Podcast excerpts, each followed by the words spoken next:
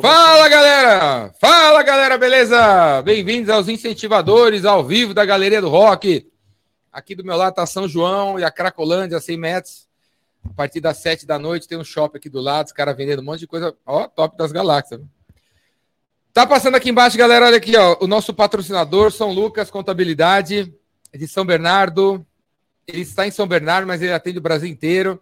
Se você tem um contador, que se você encontrar ele no shopping, você não reconhece, você não vê ele há cinco anos, porque ele só manda boleto e DARF, o cara tá de barba, careca, você nem reconheceria ele, tá na hora de trocar esse seu contador meia boca aí, por, só manda a conta para você pagar e não, e não te ajuda. Pelo Leandro Bueno, São Lucas Contabilidade aqui embaixo. O Leandro tem uma equipe de um monte de gente, ele trabalha antes, durante e depois com você para te ajudar a pagar o imposto que você tem que pagar, nem mais nem menos. Por falar em São Bernardo do Campo, por trás aqui das câmeras, temos o Júlio Jota, ali, que vai estar manuseando ali os, os comentários. Comente para o Júlio ter o que fazer, senão a gente vai ter que cortar ele, diminuir o headcount aqui, que está pesado o headcount aqui do, do podcast. Então, faça comentários para o Júlio trabalhar. E o Júlio é o cara das câmeras também. Então, vai aí, Júlio, mostra todas as câmeras para a galera aí. Vai, mostra aí, mostra aí, mostra aí. Ó quanta câmera. A câmera 79, 23, 49, 43, 20, 77. Olha quantas câmeras. Aí, tá vendo? Júlio Bessa, o cara do GC, o cara das câmeras, o cara do áudio, o cara dos comentários. E de vez em quando é o Lombardi, que ele, ele com a sua voz incrível, né, Júlio? Manda aí, fala aí. Dá uma de Lombardi aí com a sua voz. Fala aí, galera, beleza? Aí, ó, Boa tarde para todo mundo. Que voz top.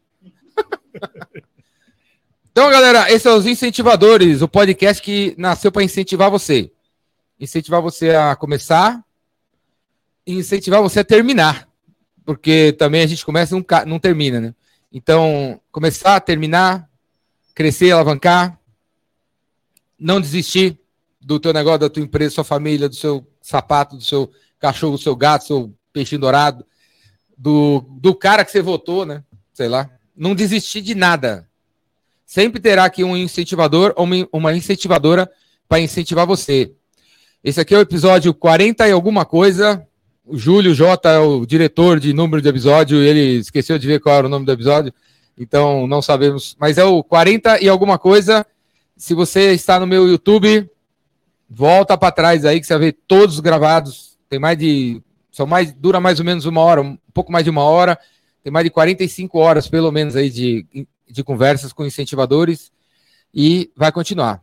Se você está vendo esse episódio no ano de 2733, manda mensagem para mim que eu tô vivo. Tenho certeza que eu, em 2033 um cara inventou uma startup que tirou a consciência da nossa cabeça, botou num negócio aí e eu estou vivendo num outro corpo aí. 2739. Manda mensagem aí. Eu tô com o mesmo WhatsApp, 011 98182 3629. Não garanto que o WhatsApp vai existir em 2723, mas eu tô, eu garanto que eu tô aí. Tô vivo, compartilhando, criando. Os incentivadores devem estar no episódio 7349, né? Então, mas 49, galera. Você, esse é o episódio 49. Se você tá vendo no ano de 2749, esse é o episódio 49. Já deve ter tido muito para frente, muito para trás. Certo, galera? Então é isso aí. Júlio, mostra aí. Mostra a câmera 43 aí para mostrar o nosso entrevistado do dia aí, galera. Aí, ó. Luiz, Luiz Garizi. Gaziri. Gaziri. Quase, quase. É isso daí. É isso daí. Não, eu, eu, eu, eu com o nome de todo mundo. Luiz Garizi. Luiz, ó, todo mundo que vem aqui ganha uma palheta do Jordão. Oh, agora sim. Hein, eu, não tenho, eu não tenho cartão de visita, eu tenho palheta de visita. Nossa, não tem cartão de visita melhor que isso daqui, cara. Para quem é roqueiro, isso daqui é um negócio que vale ouro, hein, meu irmão? Então, ó. você não precisou nem brigar com ninguém pela palheta, né? Oh, já melhor te ainda, na, não já te ir na grade, machucar aquilo, a cintura, é, tal. Pode ficar atrás, no, no camarote. Quebrar a gradinha também, já fui muito acostumado aí a, a ser da galera da grade, então. Você obrigado. toca alguma coisa? Toco. Eu toco guitarra desde os sete anos de idade, então faz uns quatro anos aí que eu comecei. eu, eu, toco, toco piano também, sei tocar bateria. Ó, oh, maestro. Não, é, só sou do punk rock, né? Então, tocar não é ali, não sou igual um metaleiro que toca bastante e tal, mas os acordes. Você sabe os, os quatro acordes, né? Esse eu sei, esse tranquilo. Quatro, o Renato Russo falava isso, que se você souber tocar três acordes, você toca todas as músicas do Legião, né? Toca, e é verdade. Do hum. Ramones também. também. Galera, esse é o Luiz. É igual, igual você, eu conheço, eu conheço o Luiz tanto quanto vocês conhecem. Ou seja, nada ou pouco, né? Se você entrou aí na internet já, se você já está vasculhando, Luiz Garize, Instagram, onde mais? Instagram, LinkedIn, luizgazili.com.br, meu site, LinkedIn, Instagram. Luiz Gazili, galera. Luiz Gazili. Júlio, coloca aí, coloca aí pra galera aí. Coloca o Instagram aí, coloca as paradas do Luiz aí. Valeu, Júlio. Obrigado, cara. Você foi me apresentado como o cara do, da ciência, das evidências, dos dados. Qual que é a sua praia aí? Conta pra galera aí. Essa é a minha paixão, né? Eu sou ex-executivo, trabalhei quase 20 anos como executivo em diversas empresas. Você executava as coisas aí? Executava, exatamente, né? Trabalhei na área de vendas a grande maioria da minha carreira. E um dia eu assumi uma posição né, numa, na região norte e nordeste do Brasil de liderança, fiquei com medo tal. Falei, cara, como é que eu vou fazer essa galera vender? Como é que eu vou fazer esse pessoal me respeitar, me obedecer? Como é que eu vou motivar essa galerinha aí, né? E aí eu fui no Google lá, digitei é, motivação, né, em inglês, motivation, e nesse dia eu li um artigo científico pela primeira vez, 2004. Eu já era formado na universidade e tal. Nunca de outra coisa. Lido. De um artigo de motivação. Que eu, li, né? eu sou formado em administração de empresas. Hum. E aí, cara, eu li aquele artigo, Jordão, de motivação, e, cara, o meu cérebro virou do avesso, cara. Eu aprendi coisas naquele artigo que eu nunca tinha lido na faculdade, em revista de negócios. É, é um artigo de. É científico sobre motivação? Sobre motivação. E aí começou uma paixão, aquele artigo me levou para um outro, depois para um outro, para outro, eu nunca mais parei. E, e aí... o que, que a ciência fala sobre motivação hoje? Cara, é, hoje a evidência científica da motivação todo mundo fala do Maslow, né? O que pouca gente sabe é que o Maslow não era cientista, então a hipótese que ele criou, né, da hierarquia das necessidades não tem validação Maslow era um científica. sanduíche, né? Com esse é, nome, né? Maslow, exatamente. Manda um Maslow aí. Manda um Maslow aí com bacon e cheddar. e aí o que acontece é, é que... Ele, é ele, era o quê, então? Ele o, o, é fazia porque, desenho, desenhista. É, na verdade, o Maslow era professor né, da, da Brandeis University e ele é, é, essa época é uma época que a psicologia, por exemplo, não não coletava dados, não, a, metodologia científica para psicologia ainda não existia, né? Então, a psicologia era mais baseada na hipótese, naquilo que né, os professores imaginavam, como é que as coisas funcionavam, e a hipótese do Maslow, que é hoje em dia, né, infelizmente consolidada, apesar de não ter evidência, é, se tornou aí o número um do, do mercado, vamos falar assim, né? Mas quando a gente fala né, de motivação, existem dois cientistas, são os maiores do mundo, que é o Edward Disse e o Richard Ryan. Os dois são da Universidade de Rochester. Eu gosto de visitar cientistas, é uma das coisas que eu faço. Eu já visitei os dois lá em Rochester, no estado de Nova York. E o que eles contam para gente de 50 anos. Eles têm um laboratório de motivação lá? Tem um laboratório. Eles mantêm pessoas aprisionadas, hein? É. Sim, sim. Quase. Vamos, vamos testar esse cara aqui. Quanto ele é motivado. Tira a comida dele, 50 dias, tira as mulheres, tira a internet. Vamos ver o que, vai acontecer. Vamos ver o que ele faz figura, agora. Né? Quanto que ele aguenta. Mas é mais simples do que isso, né? A, a, as formas, né? Como eles usam para descobrir o que, que motiva e o que, que não motiva as pessoas, né? Mas o, a teoria deles chama-se teoria da autodeterminação, né? Então, o que, que eles descobriram em 50 anos de pesquisa científica? O ser humano é motivado por três fatores, tá? Básicos e universais: autonomia, competência e relacionamentos. Então, quem entender de motivação são esses três fatores que importam para a gente. Né? Todas as ações que eu vou fazer, dá autonomia para as pessoas ou corta a autonomia das pessoas. Né? Então, eu consigo tomar uma decisão. Isso daqui faz com que a pessoa é, sinta-se é, andando para frente, né? Ela está tendo progresso, ela está tendo sentindo que ela é competente, vai motivar a pessoa. Se eu faço algo que vai fazer com que a pessoa se sinta incompetente, eu estou desmotivando a pessoa. As minhas ações aqui fazem com que essa pessoa sinta-se amada ou possa amar uma outra pessoa, tenha bons relacionamentos, legal. A minha estratégia faz com que as pessoas queiram competir, ser uma melhor do que as outras, odiar o seu colega do trabalho, é algo que vai desmotivar as pessoas. Então, uhum. é mais simples do que a gente imagina.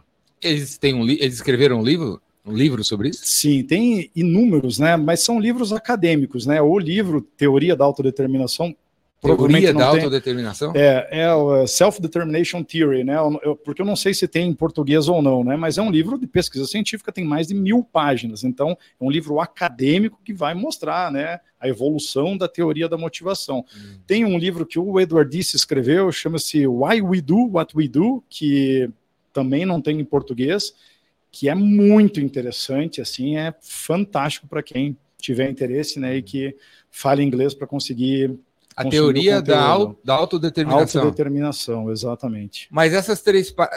Quais são as três coisas? Primeira, autonomia. Autonomia. Que, vo, que quanto da autonomia a gente tem controle, quanto não? Aham. Isso é uma ótima pergunta, né? As pessoas, elas não precisam.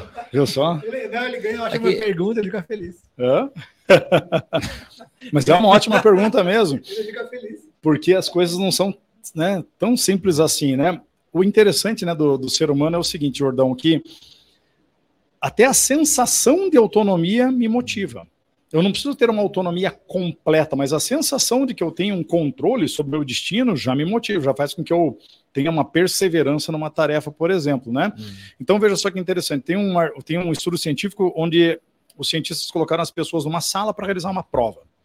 Era uma prova né, de criatividade e tal, exigia uma grande uma concentração, e do nada começava a tocar um barulho ensurdecedor dentro da sala de aula.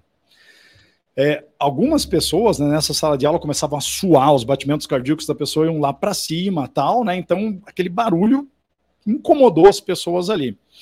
Uma outra sala, os cientistas fizeram a mesma coisa e as pessoas não tiveram nenhum aumento em batimento cardíaco, não ficaram mais nervosas, continuaram com a performance igual.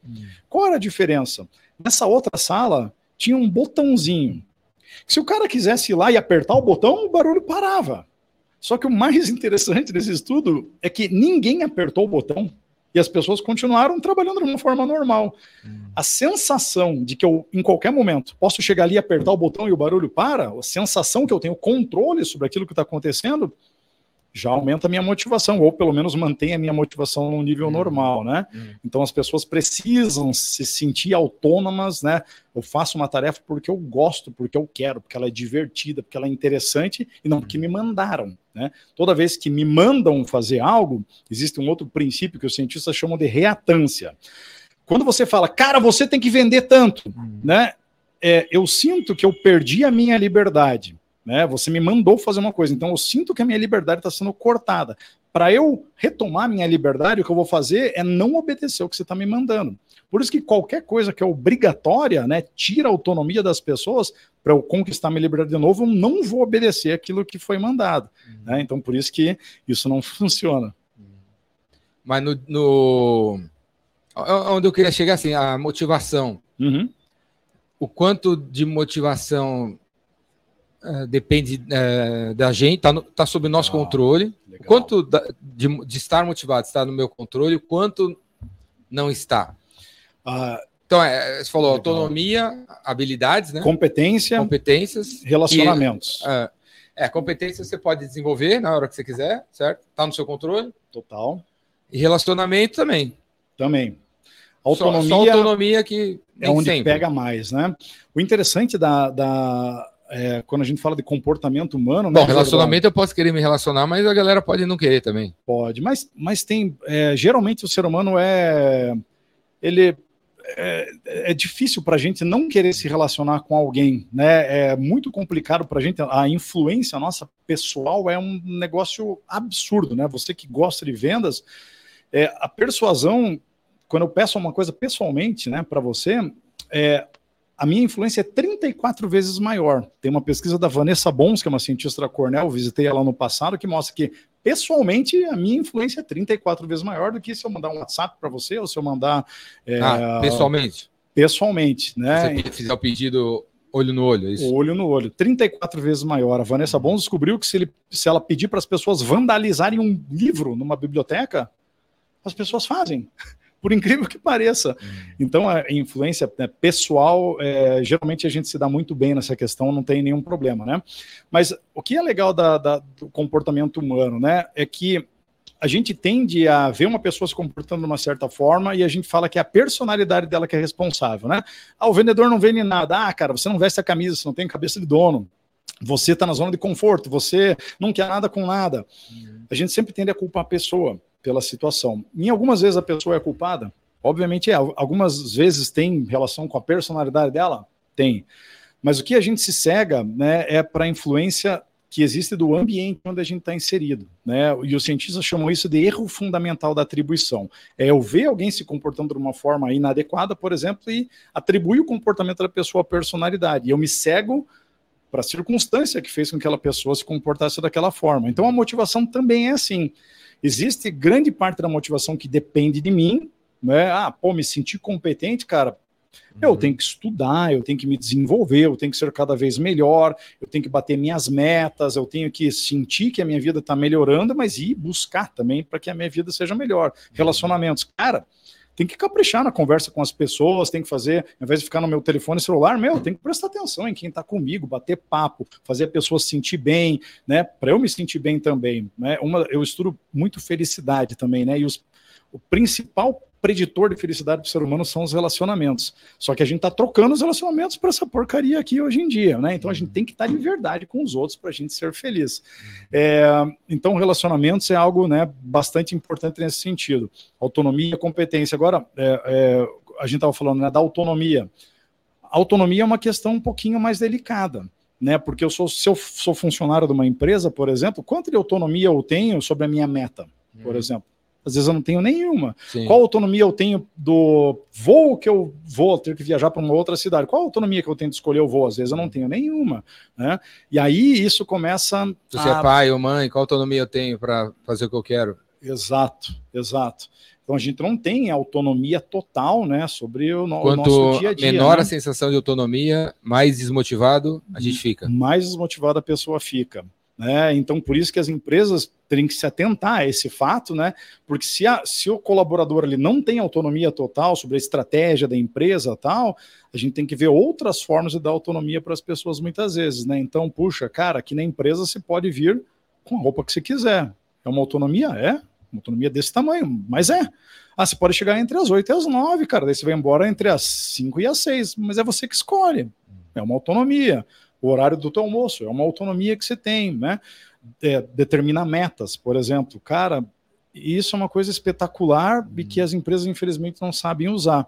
Tem um monte de evidência científica de que se o colaborador lá, se o vendedor lá, ele determinar a meta dele e falar para o gerente, ó, oh, cara, eu acho que eu vou vender X esse mês aqui, ele cumpre com mais facilidade o que ele falou. Uhum. É, porque é horrível para qualquer ser humano prometer algo e não cumprir. Isso uhum está né, tá instalado nos no, no nossos genes. A gente não quer ser alguém mal visto. Oh, o cara me promete e não, não, cumpre, né? Então, geralmente a pessoa Você não quer ser mais mal visto por você. Por você mesmo. É, exatamente. Então, uma das, um dos princípios aí do comportamento humano, inclusive, é a visão inflada que a gente quer ter de nós mesmos todos nós queremos, queremos ter a sensação de que a gente é inteligente, racional, bom decisor. É, a empresa depende de mim. A impre... Se eu não vier, cara, nossa, vira um caos essa empresa aqui. Se eu não tiver na reunião, isso é um pouco da autonomia também. Se eu não tiver na reunião, não, nada acontece, né? A gente quer ter essa sensação de que a gente é super importante, super inteligente, pessoas que são acima da média, né? Então, quando eu vou determinar minha meta, geralmente eu vou determinar uma meta legal e um pouquinho mais puxado do que geralmente eu já faço, né? Então eu ganho e a empresa também ganha nesse sentido, né? Então tem muitos fatores aí que são legais do nosso comportamento que a gente precisa. Mas não é isso que você estuda hoje em dia. A gente começou a falar disso aí, mas não, é, não tem nada a ver. Continuo, né? Continuo. Eu estudo comportamento humano em geral, então várias vezes eu estou mais focado num tema, mas às vezes eu preciso voltar na motivação, por exemplo, que é uma coisa que eu estudo há 20 anos, né? Eu lancei dois livros de felicidade, né? Eu hoje dou palestras, dou treinamentos, consultorias, né? Nesse... Ou você está aposentado, assim, e está tá dedicando a vida a estudar, a... tá com é, tempo de sobra, assim, para é... estudar. A Gostaria. Pesquisar a felicidade. Gostaria, e é o, é o que eu mais gosto, né? Mas enquanto eu vou fazendo esses trabalhos, né? Eu também né, vou dando consultoria, vou dando palestras de Também tem os boletos para pagar né? Oi? Também tem boleto para pagar. Né? Claro, né? Tenho filho, né? Tenho dois filhos, tenho né, a esposa, a gente tem uma, né? A esposa também corre bastante, então a gente tem que, né? Se eu pudesse só estudar, certamente era isso que eu ia fazer. Mas eu tenho que aterrizar o conhecimento, né, Jordão? Eu tenho que estudar e numa empresa falar, cara, vamos fazer uma consultoria aqui, eu vou mudar para você isso, aquilo, aquilo, aquilo, aquilo. Vamos em frente, né? Porque senão a ciência é só uma pilha de papel que não tem utilidade nenhuma, né? Então a gente tem que aplicar o conhecimento. Quem que está assistindo aqui, ouvindo a gente, deveria te contratar? Por quê? Eu deveria te contratar para fazer o quê? É, eu tenho várias atuações, né? Eu, como palestrante, por exemplo, né? De? Eu, eu falo de todos os assuntos sobre comportamento humano: influência, persuasão, vendas, felicidade, motivação, liderança. Agora estou entrando numa outra área, como eu estava comentando contigo, né? Polarização política é um problema hoje em dia para a sociedade é a polarização e para as empresas também é um problema. E as pessoas têm que entender como que elas entram né? Como que elas como que elas entram no meio de uma polarização hum. né? É mais fácil muito mais fácil do que a gente imagina né? Então existem todas essas como elas entram no meio eu, da polarização? Cara é como eu estava te falando né? É, uma vez que eu tenho uma crença né é, eu quero continuar com uma imagem positiva sobre quem eu sou. Eu quero acreditar que eu sou honesto, bom decisor, votei na pessoa certa, né? Eu quero manter essa visão inflada sobre uhum. quem eu sou. Sim. No momento, cara, que eu votei em alguém, e daí depois eu descubro que aquela pessoa é desonesta, por exemplo, eu vou querer continuar mantendo uma visão inflada sobre quem eu sou. Então, ao invés de olhar para a evidência e falar, putz, cara, que besteira, votei num cara que é desonesto, um cara pô, que não presta, eu vou mudar a evidência para continuar com a imagem positiva que eu vou ter em alguém que é bom. Então eu vou falar, pô, cara, isso daí é golpe da mídia. Não, isso daí é porque estão armando contra ele. Ah, então eu vou inventar todos os tipos de justificativa para continuar com a imagem que eu sou bom decisor, que eu sou honesto, que eu sou inteligente. É, né? é, por, é, é por isso que tem muita gente que indica livros que não leu, né? Muito. O cara, ah, meu, tem que, você tem que ler esse livro aqui. é isso daí. Ele nunca leu, né? Exatamente. Mas é porque ele comprou, né? Comprou. Ele comprou os livros do cara, não leu, acha super legal, mas nunca leu nenhum. Na estante. Mas já que eu gastei 300 reais em livro, desses Isso. livros, deve, deve, ser bom, né? Conta. Isso daí. O cara recomenda filme que não viu, livro que não leu, série que não assistiu, lugar Exato. que nunca foi. Exato. E cada passinho que se Porque dá, ele investiu, Jordão... ele investiu um tempo na coisa e ele não quer assumir que ele fez besteira. Exato, cara. Então, na polarização política, assim, dentro das empresas também é assim, né? Se eu tô, né, uma das coisas que eu estudo, que foi meu primeiro livro, né, que chama-se A Incrível Ciência das Vendas, é, uma das coisas que mais virou a minha cabeça foi quando eu descobri que comissão, por exemplo, para vendedor gera pior resultado. Eu falei, peraí, eu ganho comissão é, veja só, que coisa maluca. Eu, eu ganhava comissão, eu desenhava plano de comissionamento para as empresas onde eu trabalhava, né? Para mim, o mais cômodo nesse momento seria falar o seguinte: pô, esses cientistas não sabem nada, cara. Se daí não tem nada a ver aqui no Brasil, a realidade é diferente. Ah, mas a empresa lá de cerveja faz desse jeito e dá certo. Então, eu podia ter inventado tudo que é tipo de coisa. Eu não sei o que, que deu na minha cabeça nesse momento que eu falei, cara, pô, que interessante, cara Nunca tinha pensado nisso daqui. A gente vai no automático, né? Toda empresa paga comissão para vendedor, então também vou fazer. Mas aquele artigo me provocou. Eu falei, cara, que coisa animal. Pô, preciso saber mais sobre isso. E comecei a me aprofundar, né? Tanto que esse artigo que eu li é do Edward Disse e do Richard Ryan. E depois eu fui visitar eles. 18 anos depois que eu li o artigo, eu consegui visitar os dois. Você ligou é... lá para eles, ô meu, tô indo aí que eu gosto de visitar cientista. É, tipo, mais tipo ou menos McFly, o, Ma o Mark McFly, eu gosto hum. de visitar os cientistas. O, foi, o foi lá Emmett Brown, o doutor Emmett Brown, é isso é, daí. Você foi lá visitar os caras. Fui, né, e eu faço isso. Os caras recebem. Recebe. Eles são. É porque ninguém deve querer visitar cientista. Cara, eles fazem. É muito difícil, né? É difícil. deve ter, a agenda deve É que tá tem doido para tudo, né, cara? A agenda deles até é lotada, mas é que é, quando eles a veem assim um e-mail poucas, né? de um brasileiro, né? Fala, pô, brasileiro, cara, que tá vindo Acho que eles aceitam conversar porque, como pô, Vamos estudar esse cara. Né? vamos colocar ele num experimento. Vamos botar ele numa é, um experimento. Fazer uma lobotomia no vamos cara. O cara numa sala cara. que ele pode botar 25 câmeras para estudar isso, ele. Isso, é isso aí. Mas eles recebem você aí pela. Eles recebem você assim, é, eles são muito dispostos a te ajudar tal, né? Então, se manda e-mail para os cientistas, cara, todos eles respondem, cara. Por incrível que pareça, ganhador do prêmio Nobel. Se escreve pro cara, o cara responde você. Então, isso eu achei uma coisa muito legal. Como roqueiro, né? Que você também é, eu duvido que se eu mandasse um e-mail lá pro Angus Young, que ele ia me responder. Acho que ia ser bem difícil. Mas o ganhador do prêmio Nobel responde e tal. Então, isso também foi legal. uma coisa legal da gente fazer, né? E aí você. Então, se alguém. É, quem deveria te contratar? Então, cara. Toda... Desculpa. Aí você começou a falar palestra sobre isso, comportamentos dou, humanos. Isso, dou palestra, dou treinamento, dou consultorias, né? Qual que é a diferença do meu trabalho? Consultoria né? do quê? Dou consultoria geralmente para cultura organizacional e para área de vendas, né? Então, puxa, eu quero mudar a cultura da minha empresa, quero ter uma cultura onde as pessoas possam ter um melhor desempenho, mas ficarem mais motivadas, ter mais bem-estar, etc. Eu faço mudanças estratégicas que as pessoas conseguem estar no ambiente, como eu falei para vocês, onde elas dão o seu melhor. Né? A cultura come a estratégia na hora do almoço, na hora do, café da, do café da manhã. Exato, exatamente, né? E a cultura ela é baseada na estratégia também da empresa, né? É uma, é uma questão mais ampla, né? Vamos falar então, cultura o que, que é? Como eu pago as pessoas, é, se eu, como que eu determino metas, qual é a dificuldade que eu tenho de metas lá dentro da minha empresa, como que eu contrato pessoas, ah, eu contrato usando o DISC.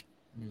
Amigo, amiga, eu vou te sentir e te dizer que diz que não tem evidência científica alguma de que traz as pessoas certas, mede aquilo que é proposto a medir. Existem outras metodologias científicas que trazem exatamente os traços de personalidade nenhuma das pessoas. É, né? Nenhuma é certeira 100%, né?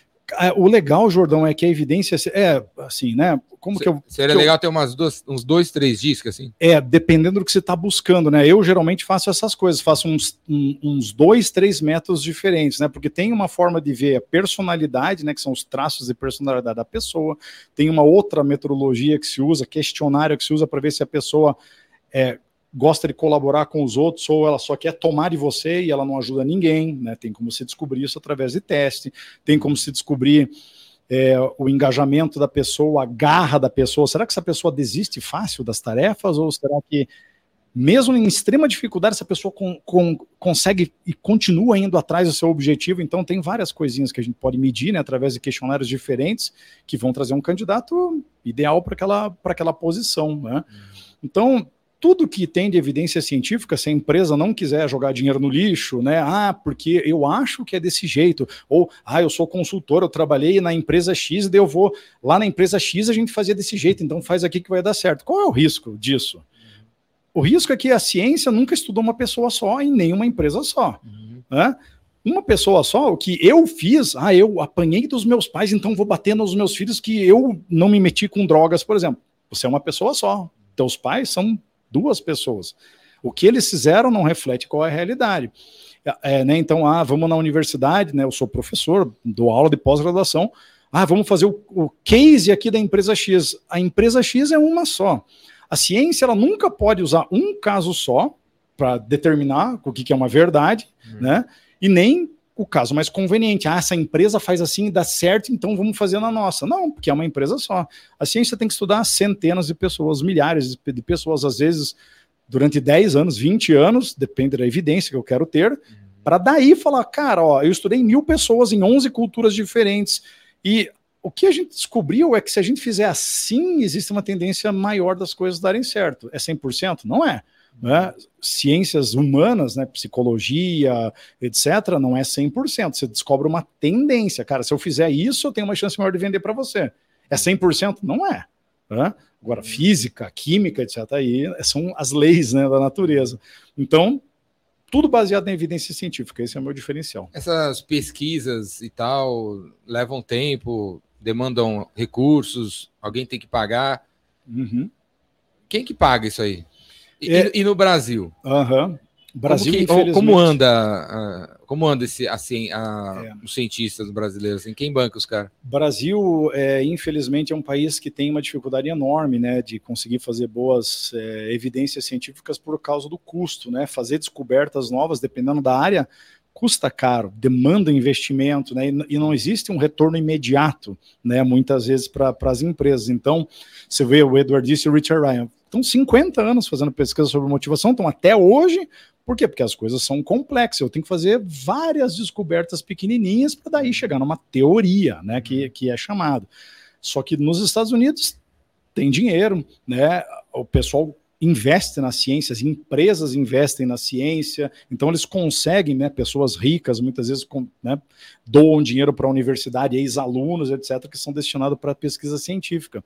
Né, como professor, é, quando a gente está nas universidades, muitas vezes aqui no Brasil, a gente fica até com pena. Você dá aula do quê? Eu dou aula hoje né, de felicidade, né? Dou uma disciplina chamada Ciência da Felicidade. Então, eu dou na Unicamp, na pós-graduação, e na FAI, que é a universidade lá em Curitiba, né, onde eu me formei e eu sou professor lá. E a gente vê né, em muitas universidades uma realidade que é muito triste. Pós-graduação de administração. Pós, é que hoje em dia, pós-graduação, ela tem aluno de tudo que é curso, né? Eu estou fazendo psicologia, mas ah, eu quero cursar. Escolhe a matéria? Escolhe a matéria, né? Hoje em dia tem essa questão ah, de legal. módulos assim, né? Então é legal porque tem uma diversidade boa na sala de aula também, né? Gente de todos os tipos de área, com experiências diferentes, então agrega bastante para a gente lá. Aí você, né? dá um, você dá o um curso de, de, de felicidade na pós-graduação. Exatamente. Quanto tempo dura o curso? O curso que eu dou hoje lá na FAI são 20 horas de curso, né? Na em 20 horas eu fico feliz. 20. Você aprende o que te deixa feliz. Ser feliz já é uma tarefa um pouco mais tá difícil. O cara chorando, sai dando risada. Pelo menos ele sai, né, da disciplina da felicidade. Você, passa, você tem algum, passa algum filminho, tem uns pula-pula, umas musiquinhas motivacional? Não, não. Justamente, e foi justamente por isso que eu entrei nesse mercado, sabe, Jordão, de de palestras, né, de, de motivação, de felicidade, porque são muitos temas que qualquer pessoa que já foi numa palestra de felicidade ou de motivação, você acha que vai acontecer o quê? Ah, o cara vai virar uma pirueta, vai subir numa escada, vai pedir para você dar um abraço no amigo, né? E daí eu fico pensando, falei, quebrar um tijolo na né? cabeça. Isso, quebrar um tijolo, quebra uma tábua, ah, você pode, você consegue.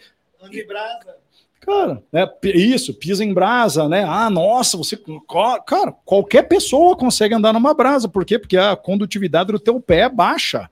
Você consegue andar igual você anda na areia da praia, alguns metros em cima ali, não vai acontecer nada com o teu pé. Então isso não é nenhum milagre, isso é charlatanismo. Né? Mas as pessoas acham que causou alguma transformação. E depois que eu paguei 10 mil reais para ir no curso de coach, né, Jordão, como a gente acabou de falar ele, aqui. Ele não, não vai dizer que é ruim, né? Ele não vai falar que é, falar que é ruim, né? bobo, que né, foi enganado. Ah, foi transformador, minha vida mudou a partir dessa experiência. Claro, eu quero manter a minha imagem como bom decisor, né? Mas esse pessoal, infelizmente, se aproveita. Então, entrei nesse mercado justamente para mostrar para as pessoas que motivação é uma coisa séria. Eu tenho que entender o que é motivação para eu me motivar, para eu saber, cara, eu tenho uma meta. Porra, como que eu vou como que eu vou acompanhar essa minha meta? Se eu falar assim, ó, cara, falta 75% para eu atingir minha meta. E se eu falar, cara, eu já andei 25%, é a mesma coisa. Só que a forma como eu acompanho a minha meta, por exemplo, vai me motivar mais ou vai me desmotivar. Então, existe uma ciência para mostrar, né? Cara, eu vou fazer isso daqui porque eu vou ganhar dinheiro. Tá. Será que dinheiro melhora a sua motivação, faz você perseverar mais uma tarefa ou será que não? Hum. Né? Será que dinheiro me traz felicidade ou será que não traz? Então, são questões importantes que né, os filósofos já discutiam isso daí há muito tempo e que a ciência foi testar o que, que funciona, o que, que não funciona. Né?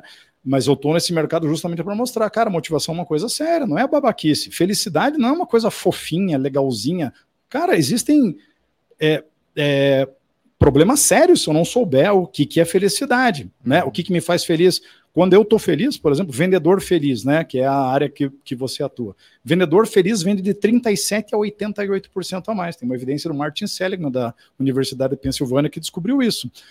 É, as pessoas, quando elas estão felizes, existe ativação de uma área do cérebro que é o córtex pré-frontal, ele funciona com mais intensidade quando as pessoas estão felizes. O córtex pré-frontal é responsável pela tomada de decisões, pela resolução de problemas complexos, pela, pelo planejamento, pela projeção do futuro, pela argumentação quando você está feliz, a área do seu cérebro que você mais precisa para ter boa performance funciona melhor. Uhum. Então, existem inúmeras vantagens da gente construir a nossa felicidade. Só que por causa dessa visão que nós temos, e que é uma visão é, que as, a maioria das pessoas tem razão, porque todo mundo que foi numa palestra de felicidade, numa motivação, você fala, pô, cara, alguém que tem uma régua um pouquinho mais alta para conteúdos, fala, puta, mas que coisa mais babaca, cara, essa coisa mais rasa que existe. E é esse mercado, infelizmente, que existe hoje em dia, né? Hum. Mas eu vim, né, larguei uma carreira, né, do mercado corporativo com 35 anos de idade para poder subir a régua e as pessoas saberem verdadeiramente o que funciona. Hum. E qual que é a fórmula da felicidade? É... Qual a pirâmide? a pirâmide do Maslow. É. Tem alguma pirâmide da felicidade? Não. É, felicidade, né? Ela, como qualquer coisa no nosso dia a dia, é uma equação. Né? Então, o que, que é felicidade? Cara, é uma equação, tem uma porrada de variáveis na felicidade. É, a felicidade depende de quanto você ganha, por exemplo, de como se gasta seu dinheiro, por exemplo é, se você atinge ou não as suas metas, é, se você agradece as pessoas que ajudaram você na sua vida, se você reconhece os outros. Né? A gente fica esperando ser reconhecido, mas o que me traz felicidade é reconhecer o outro. Né? Tem muitas evidências sobre isso. Felicidade é você buscar o máximo de momento positivo e diminuir a quantidade de momentos negativos que tem na tua vida. Você vai zerar momento negativo? Não vai, nunca, porque, porque é inevitável. Né? Você corre o risco de levar uma fechada no trânsito, ser mandado embora, brigar com a esposa, teu filho fazer alguma besteira. Esse risco existe e vai acontecer com você, inevitável. Agora, o quanto você sofre quando você está num momento ruim da sua vida depende de quantos momentos positivos você, você conquistou, né? Felicidade é você se relacionar bem com os outros, ser educado, ter boas interações, fazer a interação valer, como eu estava falando, ao invés de ficar no teu telefone, faz a interação valer, cara. Esteja de verdade com as pessoas, conversa com o caixa do supermercado, conversa com o motorista do Uber, bate papo com os teus colegas lá de trabalho, faz a interação valer. Quanto mais interação se tem, mais feliz você fica. E felicidade, por fim, é, eu estou falando aqui um resumo do, do meu livro que chama-se meu último livro chama-se Os Sete Princípios da Felicidade, mas obviamente não existem só sete, existem 180, né? Mas a gente tem que condensar para fazer um livro legal.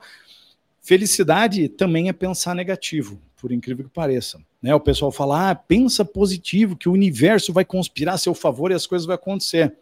Pode ficar esperando lá na rede, porque não vai acontecer se você não fizer as coisas acontecerem. Uhum. Então, pois não, vamos lá. Tem uma pergunta aqui. Vamos lá. Acha que é possível treinar os comportamentos para desenvolver habilidades e se manter motivado? Com toda certeza. Sim. Absoluta. Né? Absoluta. Como a gente estava falando, existem. Quem perguntou, Júlio? Fala o nome dela. Uma pergunta da senhorita Gisele Oliveira. Gisele, ótima pergunta, Gisele. Beijo é... para Gisele Oliveira. E Gisele. Estava esquecendo o nome dela. Aí, Gisele Oliveira. Gisele, é, é possível sim, a gente está falando, existem fatores que fogem do nosso controle, tanto na nossa Gisele, motivação... Gisele, você ganhou adesivo do Epicentro, viu? Para pegar, Aí, ó. você tem que vir buscar aqui, viu? Ela mora em Vitória só, mas ela vem. É, pega um avião para buscar o adesivo. vai valer a pena, vai valer a pena. É, existem coisas da nossa motivação que dependem do ambiente, existem coisas que a gente pode fazer, né? Então a gente entendendo toda essa ciência, né? De puxa, como que eu me mantenho motivado numa tarefa, né? Pô, depende de como que eu estabeleço uma meta para mim, né? O que, que eu posso ser fazer para ser é mais é, feliz? É, é, estimulante ou desestimulante? Ou desestimulante, né? Então, se existe uma meta de dificuldade moderada, que eu tenho que fazer um corre, cara, mas eu consigo bater essa meta, não é fácil, mas eu tenho, mas eu consigo. Essa meta me motiva. Se existe uma meta muito pequena, é uma meta que eu desanimo, porque muito fácil, né? Se é uma meta fora do alcance, essa é a pior de todas. O ser humano tem um processo de defesa né, psicológica que chama-se desesperança aprendida. Hum. Martin Seligman, da Universidade de Pensilvânia, que descobriu isso tem mais de 50 anos ele descobriu que se uma empresa coloca uma meta é impossível para uma pessoa bater. A pessoa vai lá no primeiro mês, trabalha, trabalha, trabalha, trabalha, não bate a meta. No segundo mês, de novo, uma meta impossível. Porque eu li lá no livro, sonha grande, sonha pequeno, dá o mesmo trabalho, e eu acredito nessas coisas. Aí eu coloco uma meta lá em cima. Aí a pessoa vai lá, trabalha, trabalha, trabalha, fica até as 9 horas da noite no escritório, não bate de novo. No terceiro mês, mais uma vez a meta lá em cima. Dessa vez eu sacrifico até meu final de semana e não bato a meta. No quarto mês, eu aprendi que não importa a quantidade de esforço que eu coloque aqui, eu não vou bater minha meta. Então eu passo a desistir, todo ser humano assim. Essa é desesperança aprendida. Então, é, é, é, vezes, né, consecutivamente não bater minha meta, uhum. tira a minha motivação para as próximas vezes, né? Então, uhum. Vejam como existe uma influência importante de como que a gente determina as metas e qual é a dificuldade delas para a gente bater o nosso, né, o nosso objetivo e ter motivação. E como determina a meta? Tem inúmeras questões importantes sobre meta, né? A primeira delas é essa questão da autonomia, né?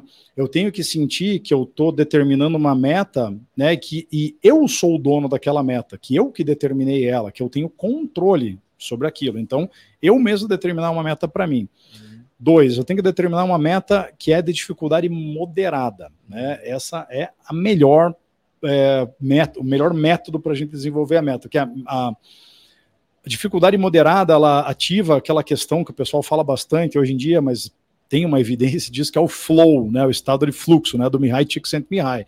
Quando a, a meta é de dificuldade moderada, o desafio é tão legal, gostoso, mas eu tenho que me esforçar, né? Que eu continuo perseverando para atingir aquele objetivo, né? Uhum. Flow hoje está em videogame, por exemplo, né? A meta, é, é, cada fase do videogame é um pouquinho mais difícil, né? Não é absurdamente mais difícil do que a passada. Toda fase de videogame é de dificuldade moderada hoje em dia. Por isso que as pessoas continuam jogando, elas vêm, ficam horas jogando e nem percebem o tempo passar. Essa é a definição do estado de flow. Então, dificuldade né, moderada da meta. Né? É, outro fator importante, como que eu apuro as minhas metas? Tá? Uhum. É, o pessoal geralmente dentro da empresa faz uma meta mensal. Né? E daí a gente não entende por que, que quando eu faço uma meta mensal em vendas, por exemplo, até o dia 25, as pessoas estão lá com 50% da meta batida. Uhum. Daí, dia 26, 27, 28, 29, 30, a galera faz uma correria do cão e bate a meta. Daí a gente fala o quê? Ah, pô, essa galera é procrastinador, o pessoal deixa tudo para última hora. Pô, o vendedor só quer trabalhar na última semana do mês, né? Uhum e a gente não se atenta, mais uma vez, à circunstância. Né? Por que, que as pessoas só correm nos últimos dias do mês? Existe uma, uma evidência científica de um cientista chamado Clark Hull, da Universidade de Chicago, ele descobriu um negócio que chama-se teoria da meta gradativa. Ele descobriu que quanto mais perto eu estou de atingir um objetivo, quanto mais perto eu estou do fechamento de um ciclo, mais rápido eu ando. Então, por que, que o vendedor vende só na última semana do mês? Porque é só no dia 25 que ele fala: Cara, tá terminando o mês, cara, meu Deus, preciso bater minha meta, cara, vamos correr aqui e tal. Se eu mudasse essa meta mensal para uma meta semanal, ia acontecer a mesma coisa. Quarta-feira o cara fala: Puta, cara, tá acabando a semana, cara, preciso correr para bater minha meta aqui. A aceleração vem no fim. Né? Então, olha lá, a ciência pode ajudar a gente em inúmeras questões aqui do nosso dia a dia, né?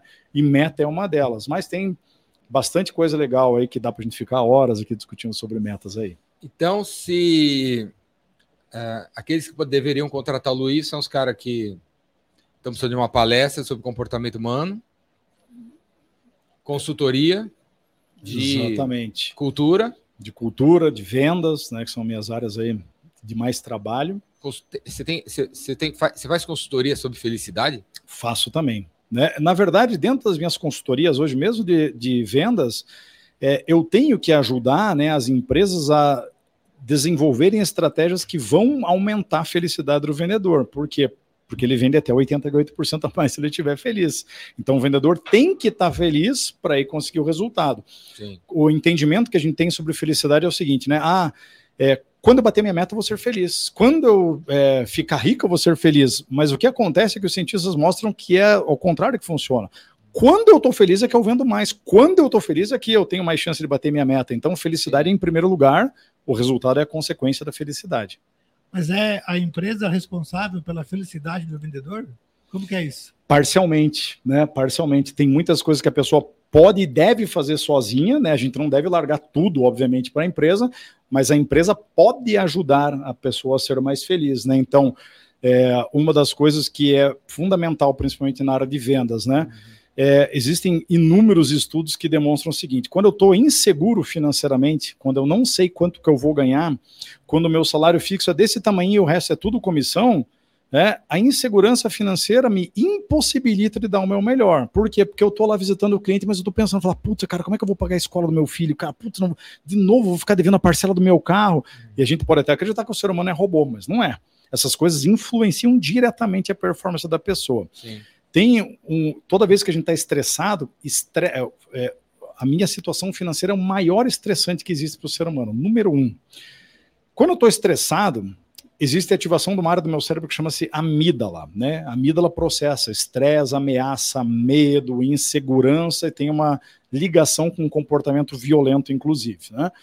Quando a minha amígdala está ativada, existe desativação de uma outra área do cérebro, que é o córtex pré-frontal, que eu falei há pouco, né? Córtex pré-frontal responsável pela tomada de decisões, resolução de problemas complexos, criatividade, argumentação, projeção do futuro, planejamento.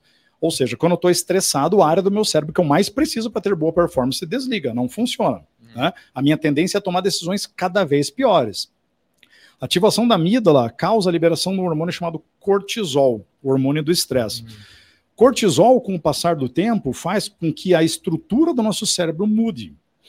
Tem um, eu visitei uma cientista chamada Katie McLaughlin na Harvard ano passado e ela me mostrou os estudos que ela anda fazendo nesses últimos anos e ela demonstra o seguinte: as pessoas que vivem estressadas, né, por inúmeras situações, elas têm a amígdala mais reativa mais rápido a amígdala se torna acesa, ou seja, eu vejo qualquer coisa e acho que é uma ameaça já para mim. Pode nem ser uma ameaça, mas eu encaro aquilo ali como uma ameaça. Uhum. É, o hipocampo das pessoas que vivem estressadas, hipocampo é a parte do cérebro que é responsável pela retenção de memória, pela aprendizagem das pessoas estressadas é menor do que das pessoas que não sofrem estresse. Ou seja, eu não eu não é, ganho aprendizagem nenhuma, não retenho o conhecimento. Você tem que me ensinar todos os dias que eu tenho que fazer aquela coisa. A gente não vê as pessoas falando, pô, mas eu tenho que falar todo dia para você que é desse jeito. É óbvio que você tem que falar todo dia, porque essa pessoa tem a área do cérebro responsável pela retenção de memória que não funciona.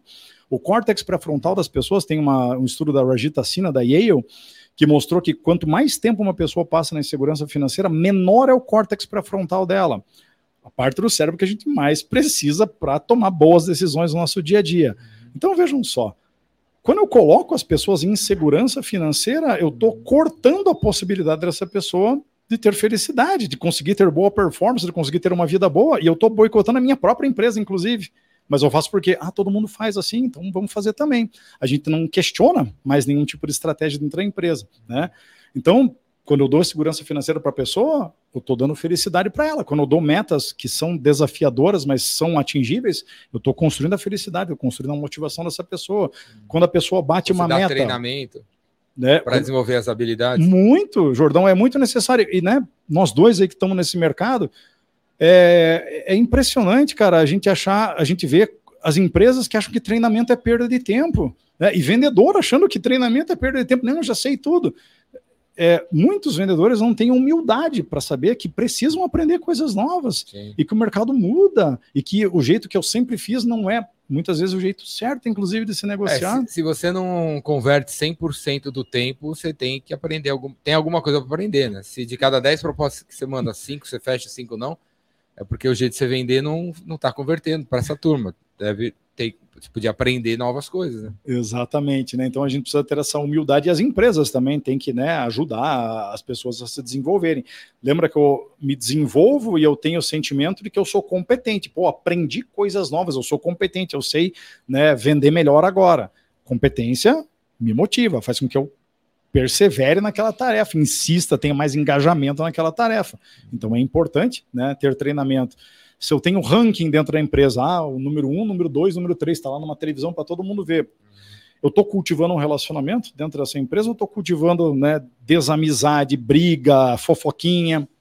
Se eu mudar isso, a felicidade das pessoas muda, a motivação das pessoas muda, os resultados delas e da empresa também mudam. Então tem muita coisa interessante que a gente pode aprender com a ciência, né, para transformar o resultado das empresas. Antes de começar, você estava falando que você escreveu três livros, está saindo o quarto livro. Exatamente. Fala aí, o primeiro livro é A Ciência Incrível das Vendas. Isso, A Incrível Ciência das Vendas é o primeiro livro, é, é, ele é sobre gestão de equipes comerciais. Então, é o que eu estava falando agora, né? Puxa, como que eu remunero? Dou comissão ou dou salário fixo? Né? Qual é a evidência científica de qual dos dois funciona melhor? Né? Então, eu, eu apresento lá. Como que eu determino metas? Como que eu apuro metas? Como que eu dou autonomia para as pessoas? Né? Usa lá é, toda a teoria motivacional, como que eu crio um ambiente motivador para as pessoas? Será que se eu colocar as pessoas para competirem lá na área de vendas, elas têm um resultado melhor ou pior? Como que eu contrato pessoas? Então, é um, é um playbook, vamos falar assim, né? De, de dados. com dados científicos sobre o dia a dia dos vendedores. Né? O que, que eu faço como gestor para aumentar a performance dessa galera? É o livro que eu escrevi porque eu senti essa dificuldade quando me tornei gerente de vendas pela primeira vez. Falei, cara, por onde que eu vou, onde que eu faço, com quem que eu converso? E acabei na evidência científica descobrindo né, muitas coisas que eu tinha dúvidas ali. As evidências que você colocou nesse livro estão válidas até hoje ou Sim. mudou? Já Sim. mudou? Ah, é, é, existem é, várias evidências científicas que mudam com o passar dos anos, né? A ciência ela não vive de um estudo só, nunca, né? A ciência vive do peso da evidência, né? Então eu posso ter começado a estudar em 1950 motivação. Ah, cara, eu quero ver se você como que você age nessa tarefa aqui. Um grupo eu dou dinheiro para esse grupo fazer uma tarefa, o outro grupo não dou dinheiro. Aí eu saio da sala, é, pago a, as pessoas fizeram a tarefa, eu pago as pessoas e vou embora da sala, mas eu vou observar você por uma janela espelho. Qual dos dois grupos continuou trabalhando, né, depois que terminou a sessão experimental, né? Então, pô, descobri que o, aquele dinheiro, aquele grupo que ganhou dinheiro, na hora que teve o pagamento, a pessoa não faz mais nada. Aquele grupo que não ganhou dinheiro, a pessoa continua trabalhando. Eles falam, opa, legal. Então eu fiz essa descoberta em 1950. Aí tem outro cientista que em 1952 falou, cara, legal, deixa eu testar isso daqui. E assim vai, né? E aí, às vezes, existe o acúmulo da evidência. Fala, cara, existe um corpo de evidências científicas mostrando que incentivo financeiro piora a motivação das pessoas. Então, é um consenso dos cientistas, né? E eles têm outras ferramentas para analisar também, né? Então, cara, é, eu quero descobrir, puxa, quais são os principais fatores que trazem felicidade para o ser humano, né? Tem uma metodologia que chama-se meta-análise. O cientista pega lá 300 artigos científicos de outros cientistas, roda os dados de todos esses estudos novamente, aplica né, é, estatística, coisas que fogem muitas vezes da nossa compreensão, e encontram o que, que todas aquelas informações entregam de, de, de dados né, relevantes. Então a ciência está toda hora evoluindo, né, está toda hora buscando coisas novas. Tem lá 300 estudos que mostram uma coisa e tem 20 que mostram outra. Vai existir isso na ciência? Sempre, óbvio. Né? Quais foram as evidências que você que você estudou para aceitar o convite de vir aqui no podcast? a evidência da prova social, porque o, foi o Cássius Leal, né? Cássius Leal, galã. Aí, Se estiver assistindo, abraço, beijo. É, aí, ó. Aí, ó. Abração, hein, Cássius? já está aqui. Viu só? É, foi a prova social, né? Eu conheci o Cássio num evento, a gente começou a bater papo tal, e a gente se deu super bem, com, começamos a trocar um monte de ideia tal. E aí ele viu minha palestra lá no evento, ele falou: Cara, você precisa conversar com o Jordão, cara, vai ser muito bacana você conseguir conversar com ele, vou te apresentar para ele. Ele fez né, a estratégia que eu te falei, montou o grupo, só nós três, nos apresentou e caiu fora, né? mas ele me falou muito bem de você. Falou, pô, cara, gente finíssima, legal, pô, cara, cabeça aberta, faz eventos legais, né? E eu falei, claro, cara, eu confio em você, você é meu amigo, então é a prova social uhum. para estar aqui junto com você. E o conteúdo que é sempre né, bacana aí. Show. E aí teve o das vendas, os, os, todos os três livros estão disponíveis aí. Todos eles estão aí. Versão pra... eletrônica ou impressa? É, o Incrível Ciência das Vendas tem tanto impresso como no Kindle, né? Versão eletrônica. O Ciência da Felicidade, que é o meu segundo, só impresso. O Sete Princípios da Felicidade também só impresso. E o quarto agora no primeiro Sete semestre. Sete Princípios da Felicidade parece um livro do, do Walt Disney, né? Isso. a, gente pelo, escrito pelo Walt Disney. Né? A gente tem que. Quais é, são? Os sete princípios da sete felicidade. princípios da felicidade, claro. O primeiro deles é comprar felicidade, né? Saber usar o meu dinheiro para ser mais feliz. Então, o Mike Norton da Harvard, por exemplo, descobriu que quando eu ganho um dinheiro, se eu gastar comigo mesmo, eu tenho uma certa felicidade. Se eu usar aquele dinheiro e comprar um presente para uma outra pessoa, eu fico mais feliz. Então, veja só, gastar dinheiro com outras pessoas deixa a gente mais feliz do que gastar com a gente mesmo. Né? Então, isso é interessante. Uma outra evidência de dinheiro. É, é, se eu comprar uma bolsa, um, um, sapato, seja o que for, uhum. eu vou ter um aumento na minha felicidade. Depois de duas semanas lá usando meu sapato todo dia, eu me acostumo e minha felicidade volta ao normal. Então, todo bem material e dinheiro funciona desse jeito. Eu ganho um aumento no meu salário, fico felizão. No mês seguinte, é só o meu salário, eu me acostumei, né? Então, dinheiro. Comprar uma, uma Porsche. Ah, é uma Porsche. Da, daqui a pouco Uma o cara quer semana comprar, ah, depois- mas acabou de ser a nova, nossa, eu preciso comprar a nova, né? O cara acabou Hum. de comprar, né? Então a gente se adapta né, a essas coisas. Agora, se eu gastar o meu dinheiro, ao invés de comprar o último modelo do meu tele- do telefone celular ou do carro, se eu Uhum. gastar meu dinheiro para ir viajar, muda completamente minha felicidade, né? A felicidade das pessoas quando elas consomem experiências é muito mais duradoura do que o bem material. Se esquece do show da Metallica que foi há 20 anos atrás? Não. Você lembra até o set list. Você lembra a roupa que você estava usando, a roupa que o James Hetfield estava usando. Você lembra que guitarra que o cara tava, como é que você chegou no show, né? Agora, o, a comissão que você ganhou há 15 anos atrás, você lembra onde que você gastou, que roupa que você tá... A gente não lembra, né? Sim. Então a experiência traz muita felicidade. A gente precisa gastar o dinheiro em experiências para a gente ser mais feliz, né? Então, o primeiro princípio é o dinheiro, o segundo é o da gratidão, palavra que ninguém aguenta falar mais porque usam de forma errada, né? A felicidade relacionada com a gratidão é quando eu presto a minha gratidão para outras pessoas, né? Quando eu falo, pô, Jordão, obrigado, cara, por ter né, me convidado para vir aqui, pô, legal, tá junto contigo, tá falando com uma galera massa, tá podendo compartilhar um pouco do meu conhecimento, isso é gratidão de verdade. Agora as pessoas confundem gratidão é quando elas vão lá no restaurante, pegam o telefone, tiram uma foto do lagosta lá e escrevem hashtag gratidão. Isso não é gratidão. Isso, isso é outra coisa. Ainda tá comendo, ela ba- bateu o bicho. Exatamente, né? Isso é o quê? Se não é gratidão? Né?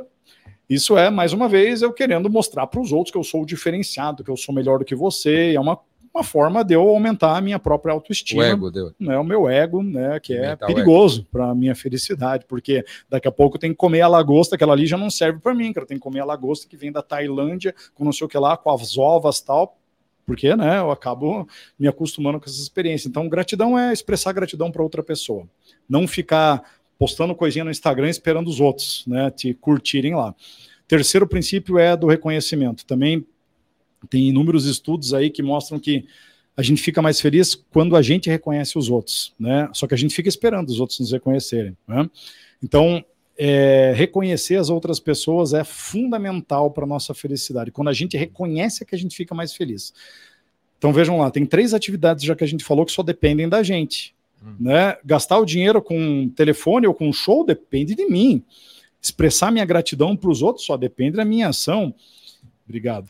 É, reconhecer as outras pessoas só depende de mim. Ficar esperando o reconhecimento dos outros, eu nunca sei se vai acontecer. Pô, que teu cabelo tá bonito. Pô, cara, parabéns pelo teu trabalho. Eu nunca sei se isso vai acontecer. Então, não posso jogar minha felicidade na mão dos outros. Eu tenho que construir ela. Então, esse é o terceiro princípio. Quarto princípio da felicidade é da ajuda. A gente fica muito mais feliz quando a gente ajuda as pessoas ao nosso redor. Qualquer tipo de ajuda. Uhum. Né? Eu vindo para cá agora, sentei no avião, é, veio uma moça, puxa, é, eu tô sentado lá na eu tô sentada lá na janela, tal, né, você pode me dar licença? Eu falei, claro, né, levantei e aí eu vi que ela estava com a mala. Eu falei, você se importa se eu colocar a tua mala ali em cima, né? Eu posso te ajudar. Custou alguma coisa para mim isso? Não, até me ajudou, fiquei até mais forte depois disso. Hum. Mas eu prestei, eu prestei atenção nas oportunidades que eu tenho para ajudar as pessoas e ajudei. E eu fiquei feliz, a outra pessoa também ficou feliz. Sim. E tem muitas oportunidades da gente ajudar os outros no nosso dia a dia, né? Então ajudar é importante. O quinto princípio é o dos relacionamentos. É, mais uma vez, tratar bem as pessoas, é, interagir de uma forma com qualidade, fazer as pessoas que vêm conversar com você saírem com um sorriso no rosto, provocar conversas boas, conversar com estranhos. É importantíssimo para o nosso dia a dia tratar bem seus filhos, tratar bem a sua esposa, quando a gente é casado, principalmente, né, depois de 10, 15 anos lá com a pessoa, a gente já não trata ela com o mesmo carinho que a gente tratava, tratava quando a gente acabou de conhecer. Então a gente precisa se alertar a isso e tratar aquela pessoa com o mesmo carinho, como se a gente tivesse acabado de começar a namorar. Né? A gente não dá nem bom dia mais, muitas vezes. Uhum. Então são as atenções que a gente tem que tomar. Sexto princípio, Jordão, tô quase terminando, é o das emoções positivas, né? Não vou É- nem mais ler, comprar o livro. Viu só? Eu já dou um resumo aqui rapidinho para você, né? Sexto princípio é, é das emoções positivas, é construir o máximo de emoções positivas que você conseguir, porque a emoção negativa vai vir, como eu estava falando, o momento negativo é inevitável, né? A Barbara Fredrickson, da Universidade da Carolina do Norte, descobriu o seguinte, que para uma pessoa conseguir alcançar a felicidade, para cada momento negativo que ela tem, ela tem que construir três momentos felizes. Acima disso, a pessoa consegue sustentar a sua felicidade. Uhum. Abaixo disso, a pessoa começa a sofrer.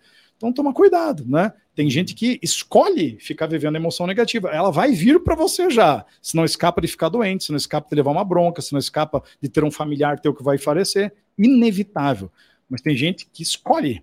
Entra no grupinho de WhatsApp de política, fica lá brigando com as pessoas, fica lá, né, jogando informação, fazendo um monte de besteira.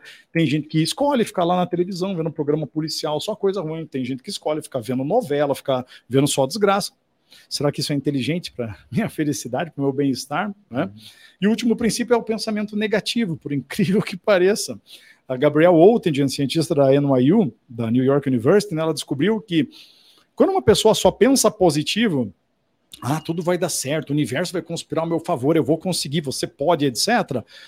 Essa pessoa tem menos chance de atingir seu objetivo. Uhum. E ela descobriu que o antídoto para esse pensamento positivo é o pensamento negativo, uhum. né? Não é você não ter sonhos, não dar tua cara para bater, não ir atrás dos seus projetos, né? É você continuar tendo uma perspectiva positiva que as coisas vão dar certo na sua vida. Uhum. Mas você também pesar e falar, puxa, cara, quais são os obstáculos que existem para eu atingir aquilo que eu quero? Pô, quero conseguir um emprego. Ah, eu vou pensar positivo, o universo vai conspirar. Daqui a pouco, quando eu vejo, eu Tô lá na Microsoft trabalhando, isso não vai acontecer. né? Mas o pessoal gosta disso, por quê? Porque entrega aquilo que eu quero ouvir. É gostoso ouvir. Ah, você pode ser quem você quiser. Você não pode, não, amigão. Você tem que estudar, você tem que batalhar, você tem que dá duro, cara. A Vai ter não... que então ficar pensando, eu não vou conseguir trabalhar na Microsoft, eu não vou conseguir trabalhar. E aí, de repente, você trabalha. se você fizer só isso, isso também vai se dar mal, né? Você tem que pensar positivo e negativo, né? O que chama de contraste mental. Então, falar, cara, eu quero trabalhar na Microsoft. Pô, legal, cara. Mas... Quais são os obstáculos que eu tenho para trabalhar lá? Putz, cara, eu não sei falar inglês. Eu acho que se eu quiser trilhar uma carreira numa multinacional dessa, eu preciso aprender inglês. Pronto. Eu vou agir, vou me matricular na escola de inglês. Pô, cara, meu currículo não está muito bem feito, preciso, sei lá, ou contratar um consultor para me ajudar, ou eu dar uma melhoradinha aqui. Então eu vejo os obstáculos que eu tenho e desenvolvo planos para passar por cima daqueles obstáculos, né? Uhum. A, a Gabrielle Oettingen tem um, ela desenvolveu uma, uma metrologia chama-se WOOP, W-O-O-P, né? Wish Obstacle, é, Wish Outcome Obstacle Plan, né? Aqui no Brasil a gente chama de DROP, né? É, desejo, resultado, obstáculo e plano, né? Então, qual é o meu desejo? Quero trabalhar na Microsoft. Qual o resultado? Pô, cara, acho que eu vou estar numa empresa bacana, vou conseguir fazer uma mudança legal no mundo, né? Legal. Qual o obstáculo que você tem para chegar lá na Microsoft? Pô, não falo inglês, é, moro num bairro muito distante, é, não tenho aqui, tenho que me formar na universidade, pô, não tenho pós-graduação, pô, legal, descobri, né? Eu vou fazer um plano para superar essas dificuldades, aí eu consigo atingir melhor. Então, é, esses são sete princípios da felicidade, foi mais longo do que a gente existe, imaginava. Existe algum portal aí que o portal da, das estatísticas, pesquisas que você está sempre olhando e sim para pegar uh, essas informações científicas? Sim, sim. Tem várias newsletters, né, que você é, pode assinar e você recebe os artigos mais fresquinhos que existem de tudo que é área, né? Então, news, é? newsletter do uh, Greater Good, que é da, da, da Universidade da Califórnia, Berkeley, é muito legal. Greater Good. Tem o newsletter da Angela Duckworth, da, que é a autora daquele livro chama-se Garra, aqui em português, né? Que é muito bom tem o da Katie Milkman, cientista Wharton, que é espetacular. Aí tem o dos journals, né? Tem do Science, tem do New England Journal of Medicine, tem Psychological Bulletin, tem inúmeras newsletters de cientistas que né, toda semana a gente recebe quais foram os artigos que acabaram de ser lançados, né, quais são as coisas legais. E aí, muitas vezes, né, ah, pô, gostei desse artigo aqui, como que eu faço para ler, né? Tem o Google Acadêmico, né? Então, o Google Acadêmico, onde você cola lá, né, copia e cola o, o título da pesquisa científica, e na maioria das vezes está lá para você baixar o PDF, ler e aprender uma coisa válida. Você já, já usou o Chat GPT? Já usei. Foi o Cássio que me ensinou, inclusive. Você achou ele científico? Eu achei espetacular. Blá, blá, blá. Achei uma coisa muito legal. Fiz testes, né? Assim, porque o Cássio estava me mostrando. Eu falei, cara. Ele te deu respostas científicas? Deu, deu, deu. E, e, e isso foi super legal, porque daí eu queria. Cara, quero ver se esse negócio realmente funciona. Aí eu peguei um livro que é um livro extremamente complexo, mas fenomenal que eu li, indico para todo mundo, inclusive chama-se Comporte-se, é de um cientista chamado Robert Sapolsky. Comporte-se? Comporte-se, em inglês Já tem em português? Behave, tem. Foi lançado ano Chama- passado, inclusive, em Comporte-se, português. em português. Comporte-se, é um livro espetacular sobre o comportamento humano. Robert Sapolsky é cientista da Stanford, é um cara biólogo, cara, você aprende muita coisa espetacular lá. Robert Sapolsky. Sapolsky, esse mesmo. E eu coloquei lá no, no chat GPT lá, é, falar, me resume esse livro aqui. E falei, opa! Esse livro? É, é um- é um livro de 800 páginas, é um gigante. Ô, ele leu. Falei, legal, cara. Ó, desse dado aqui que se me deu, qual é o artigo científico desse dado? Pum, aparece lá qual é o artigo científico para você, né? Me dê a evidência disso daqui, qualquer coisa. Lá, armas aumentam ou diminuem a violência? Ele vai te dar. Ah, qual é o consenso da ciência esse daqui? Legal. Me dê os artigos científicos que você citou aqui para ter essa evidência. Ele puxa tudo. Então, achei espetacular. E ao mesmo tempo fiquei assustado como professor, né? Porque eu imagino Vou como que vai emprego. acontecer a avaliação na universidade agora, né? Nesses tempos aí. Mas É- Essa fórmula da felicidade que você. desses sete princípios, né? É, você falou sete princípios. Aí a gente encontra alguém aqui que não vive esses sete princípios aí. uhum, E, se, e- e se acha feliz. uhum. O cara, meu, eu sou mó feliz, felizão aqui, tá? Eu não faço nada disso aí que você tá falando. É, Ele- é, Essa pessoa é feliz? Ou ela é. Ela tá. é- é- Iludida. tá iludida? E, É. e você diria que quem não, se, não seguir essa fórmula não, não tá sabendo o que é felicidade. Dá para dizer isso? dá para dizer, né? Porque o- o- os cientistas, é, eles Porque no tão- fundo ninguém. Tem uns caras que falam que- é feliz, sim, sim. mas, a grande maioria. Todo mundo quer ser feliz, né? Todo mundo quer ser, é o objetivo E, é- principal e- da vida. E nem, e nem todo mundo consegue dizer se tá feliz ou não, né? Exatamente. É Por- difícil tangibilizar, parece, né? Muito, porque lembra lá, né? As pessoas querem ter uma imagem inflada delas mesmas. Então, se eu perguntar, pô, Jordão, você é feliz? 99% de probabilidade de você me falar, cara, eu sou, cara. Pô, eu sou feliz. Todo mundo quer falar que é feliz. Tem gente deprimida que se pergunta, mas você é feliz? Não, eu sou feliz desse jeito aqui dentro do meu quarto escuro, aqui, tranquilo, sem sair, sem conversar com ninguém. Eu sou feliz desse jeito, né? A, a ciência ajuda a gente, né, a entender um pouquinho melhor quais são os passos que a gente precisa tomar para ser mais feliz e o que que é felicidade, né? É, então, por isso que a, a ciência tem ferramentas é, que vão analisar, por exemplo, se a pessoa está feliz ou não, porque eu não posso confiar no indivíduo, né? Por isso que pesquisa científica de questionário, eu não vou perguntar diretamente para você, cara, você está feliz? Por quê? Porque existe a tendência da pessoa de falar, ah, eu sou muito feliz, mas a pessoa não é, né? Então, os cientistas vão fazer outras investigações, vão colocar você, às vezes, numa, resso- num, Ressonância magnética. uma ressonância magnética para descobrir, cara, é, como que é a atividade cerebral dessa pessoa, né? O estriado dessa pessoa tá é, é, aceso realmente, né?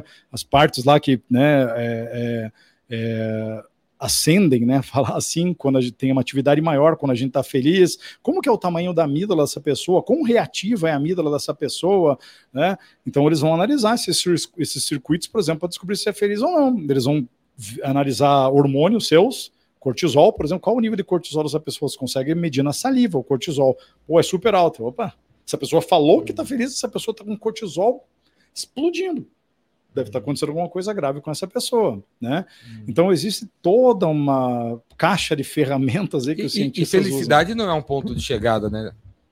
Não é, nunca. É uma. É um, é um estado de espírito. É um estado, né? O um que a gente estado, né? é um estado. O que é de longo prazo é o bem-estar. Bem-estar é um conceito de longo prazo. Felicidade é hoje, é um conceito diário. Hoje eu tô feliz, cara, porque eu tô aqui junto contigo, a gente tá aqui batendo um papo legal, tá gostoso. Hoje eu tô feliz. É, nesse momento eu tô feliz, daqui a pouco pode acontecer alguma coisa que vai me deixar infeliz, né? Sim. Então, esses, é, é, esse equilíbrio entre momentos positivos e negativos é que vai trazer minha felicidade. O 3 para 1 que eu falei, pô, se todos os dias eu tenho uma proporção maior do que 3 para 1 de emoções positivas e negativas, eu posso me considerar uma pessoa feliz e vou colher os frutos que a felicidade me traz. Maior motivação, maior visão periférica, maior atividade do córtex pré-frontal, eu vou passar por uma coisa ruim. E não vou interpretar aquela coisa como tão ruim assim, quando eu né, cultivo emoções positivas, então eu vou ter a minha felicidade. Uhum. No longo prazo, isso traz o meu bem-estar. Uhum. Né? Então, essa é a diferença do conceito aí. O, e o que, que você recomenda? Não sei se você falou, já falou disso num, num dos dois livros de felicidade. O que, você, que, que você recomenda uma pessoa que não é, que está passando por uma infelicidade? Aconteceu algo com ela, né? Você está feliz agora e bate no teu carro ali para recu se recuperar logo, assim, ter, uhum. ser resiliente, vai, vamos falar assim, e é, voltar logo para o estado da, da anterior.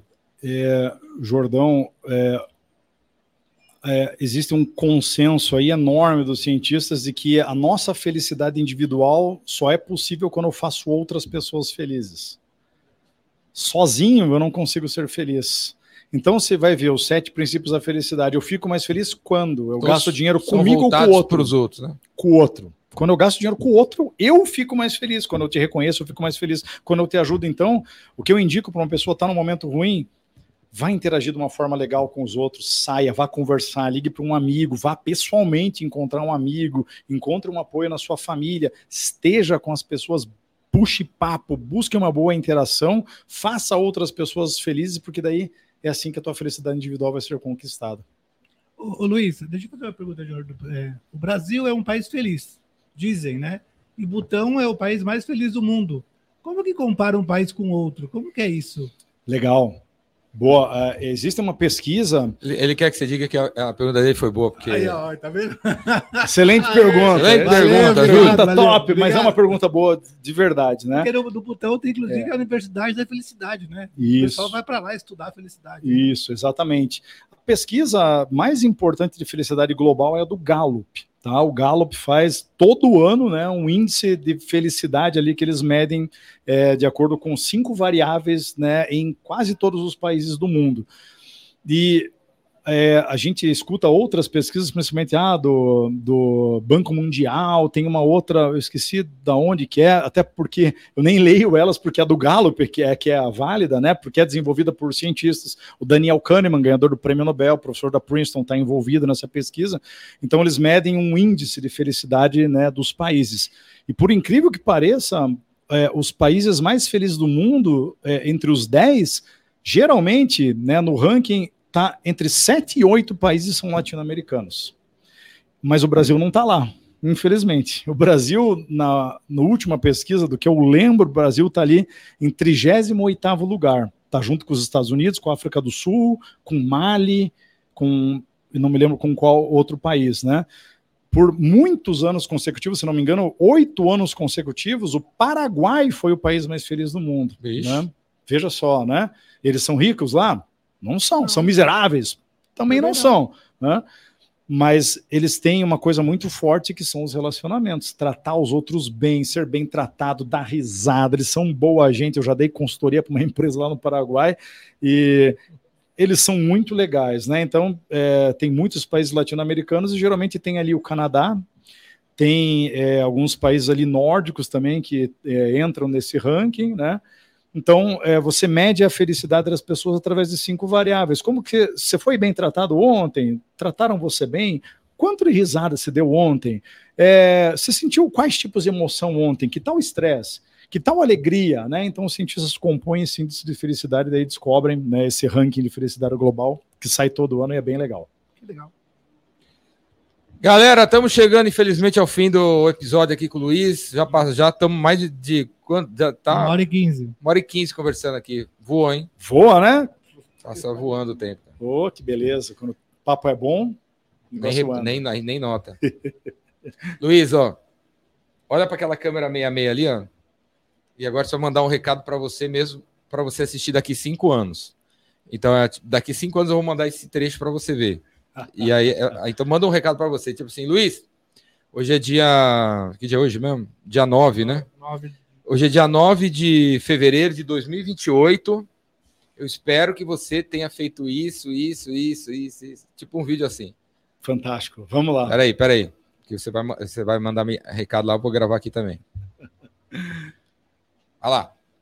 Luiz. Hoje, dia 9 de fevereiro de 2023. Daqui a cinco anos, Luiz, você vai ter que ter terminado um mestrado na Harvard, você vai ter que escrever mais dois livros, você vai ter que continuar se esforçando demais, tendo a sua cabeça aberta, sendo humilde para desaprender aquilo que você acha que é verdade. Você tem que continuar cultivando o seu relacionamento espetacular com a sua esposa, você tem que continuar ajudando seus filhos a serem pessoas fantásticas, você tem que continuar tratando todas as pessoas que passam pela frente, pela sua frente de uma forma boa, você tem que continuar é, inspirando seus alunos, ensinando eles a pensar de forma adequada, a serem abertos a fazer uma transformação na sociedade, você tem que continuar ajudando os outros a ser felizes. Isso é o que eu quero de você daqui a cinco anos. Show de bola, galera! Show de bola. Muitas promessas, né? Mas Você... vamos determinar metas aí de dificuldade moderada, saber medir elas para a gente conseguir, né? Prometeu bastante coisa. Galera, esse aí foi o Luiz Gaziri, autor de três livros, mais um que está saindo aí sobre polarização da política. Estuda ciência, as evidências, Evidências não é apenas uma música sertaneja famosa. Também que é muito boa, inclusive, hein? Oh. Tem evidência sobre isso, né? o... Então, esse é o Luiz. Obrigado, Luiz, pela presença, participação. Quem sabe ele, gente, vocês vão encontrar ele pessoalmente no Epicentro, né? No próximo Epicentro. Esqueci de prometer isso. No próximo epicentro eu, eu tenho que estar no lá. Vídeo, no vídeo? Pronto, no vídeo, é. é esqueci de prometer Estamos isso. em 2028, eu espero ter palestrado em, em todos os epicentros todos que rolaram desde então. até 2028. Pelos próximos cinco anos. Quem vamos? Vamos estar tá lá vamos com falar, toda certeza para prestigiar o evento que é fantástico, tá? Junto com você mais uma vez lá, Jordão, e tá junto com essa galera aí para ajudar e para ser ajudado também, para aprender com o pessoal por lá. É isso aí. Valeu, Luiz. Obrigado. Obrigadão. Falou, Júlio. Valeu, Júlio. Obrigadão, cara. Valeu, galera. Até já.